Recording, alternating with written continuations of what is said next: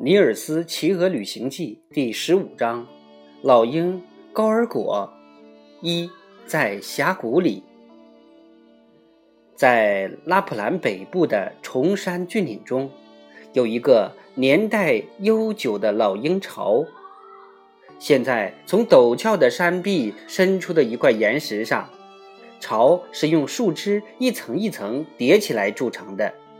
许多年来，那个巢一直在扩大和加固，如今已有两三米宽，几乎和拉普人住的帐篷一样高了。老鹰巢的峭壁底下是一个很大的峡谷，每年夏天都有一大群大雁住在那里。这个峡谷对大雁来说是一个极好的栖身之处。它深藏在崇山之中，没有多少人知道这个地方，甚至连拉普人也不知道。峡谷中央有一个圆形小湖，那里有供小雁吃的大量食物。在高低不平的湖岸上，长满了柳树丛和矮小的桦树，大雁们可以在那里找到最理想的筑巢地点。自古以来，都是鹰住在上面的悬崖上，大雁住在下面的峡谷里。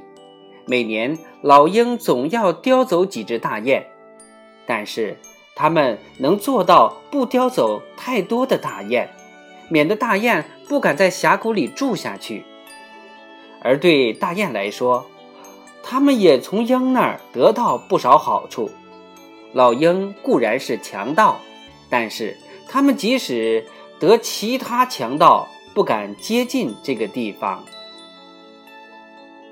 在尼尔斯·豪格尔森跟随大雁们周游全国的前两三年，从大雪山来的领头老雁阿卡，一天早晨站在谷底，向上朝老鹰巢望去。鹰通常是在太阳升起后不久便外出去寻找食物。在阿卡住的峡谷的那天夏天里，他每天早晨都是这样等着他们出来，看着他们是留在峡谷狩猎，还是飞到其他猎场去追寻猎物。他用不了等多久，那两只高傲的老鹰。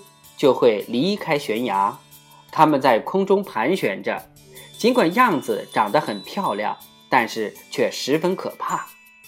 当它们朝下面的平原地带飞去时，阿卡才松了一口气。这只领头雁年岁已大，不再产蛋和抚幼幼鸟了。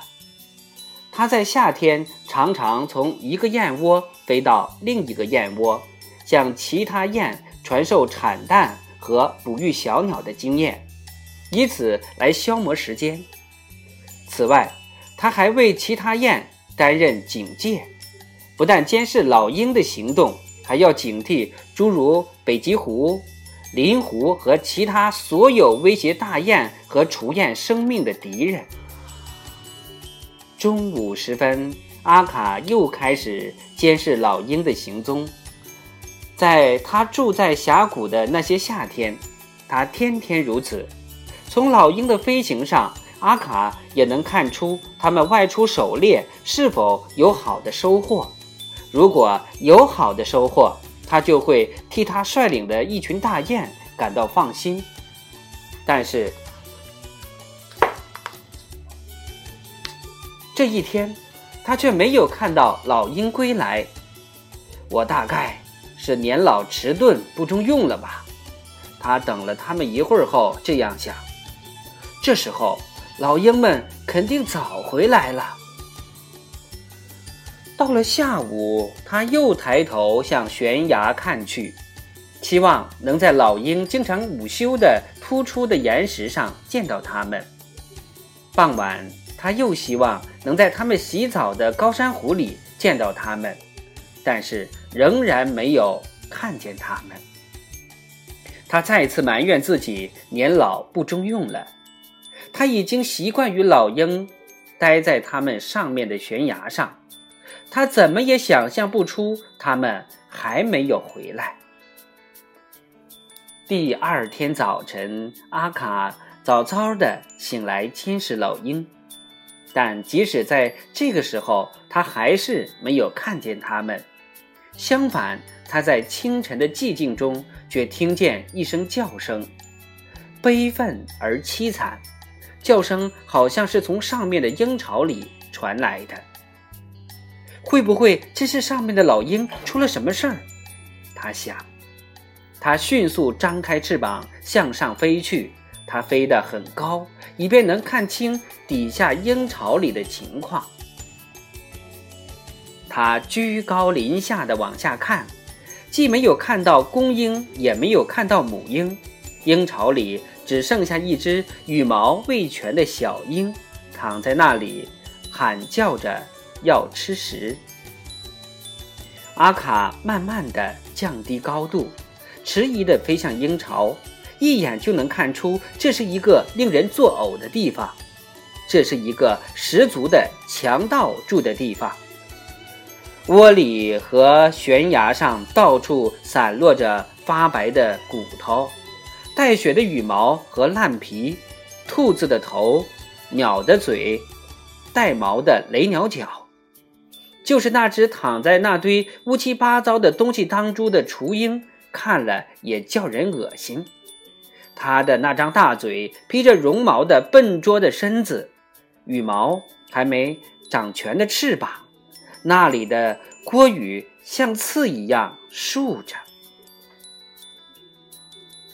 最后，阿卡克服了厌恶心理，落在了老鹰窝边上，但他同时又不安地环顾四周，随时提防那只老鹰回到家里。太好啦，终于有人来啦！小鹰叫唤道：“快给我弄点吃的来！”慢慢，先不要着急。”阿卡说：“告诉我，你的父亲母亲在哪里？”哎，谁知道啊？他们昨天早晨就出去了，只给我留下了一只驴鼠。你可以想象，我早就把它吃光了。母亲这样让我挨饿，真可耻。阿卡开始意识到，那两只老鹰真的已经被人打死了。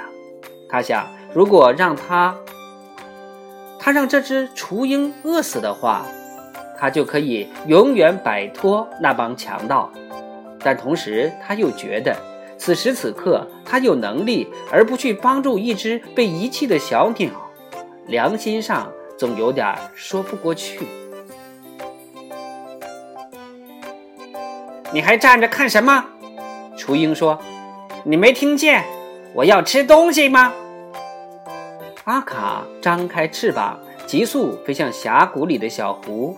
过不多一会儿，它又飞回了鹰窝，嘴里叼着一条小鲑鱼。当他把小鱼放在雏鹰面前时，雏鹰却恼怒至极。你以为我会吃这样的东西吗？他说，随后把鱼往旁边一推，并试图用嘴去啄阿卡。去给我搞一只雷鸟或者驴鼠来，听见没有？这时，阿卡伸出头去，在雏鹰的脖子上狠狠地啄了一下。我要告诉你，阿卡说，如果要我给你弄吃的，那么。你就得吃我弄到的任何东西，不要挑三拣四。你的父亲和母亲都死了，你再也得不到他们的帮助了。但如果你一定要吃雷鸟和驴鼠，你就躺在这儿等着饿死吧！我是不会阻止你的。阿卡说完，便立刻飞走了。过了很久才回来。雏鹰已经把鱼吃掉了。当阿卡又把一条鱼放在他面前时，他马上就把它吞下去了，尽管看上去很勉强。阿卡承担了一项繁重的劳动，那对老鹰再也没有露面，他不得不独自为雏鹰寻找他所需要的食物。他给他找鱼和青蛙吃，但雏鹰也并没有因为吃这种食物而显得发育不良，相反的，他长得又大又壮。他很快就忘了自己的父母亲那对老鹰，以为阿卡是他的亲生母亲。从阿卡这方面来讲，他也很疼爱他，他好像是他自己的亲生孩子一样。他尽力给他良好的教养，帮助他克服野性和傲慢。